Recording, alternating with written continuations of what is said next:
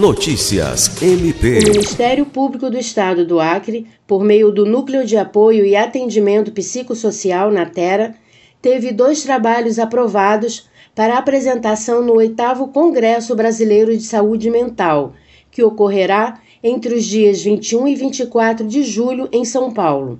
Um dos trabalhos é o Ministério Público do Acre e os diálogos intersetoriais Governanças em Redes de Proteção e Cuidado, e o outro, Núcleo de Apoio e Atendimento Psicossocial na Terra, uma experiência de atuação ministerial integrada e articulação interinstitucional no Acre. Tratam da experiência do MPAC nas demandas relativas à saúde mental, álcool e outras drogas numa perspectiva de atuação a partir do sistema de justiça.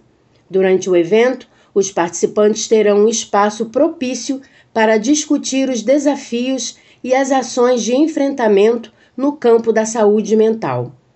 Lucimar Gomes, para a Agência de Notícias do Ministério Público do Estado do Acre.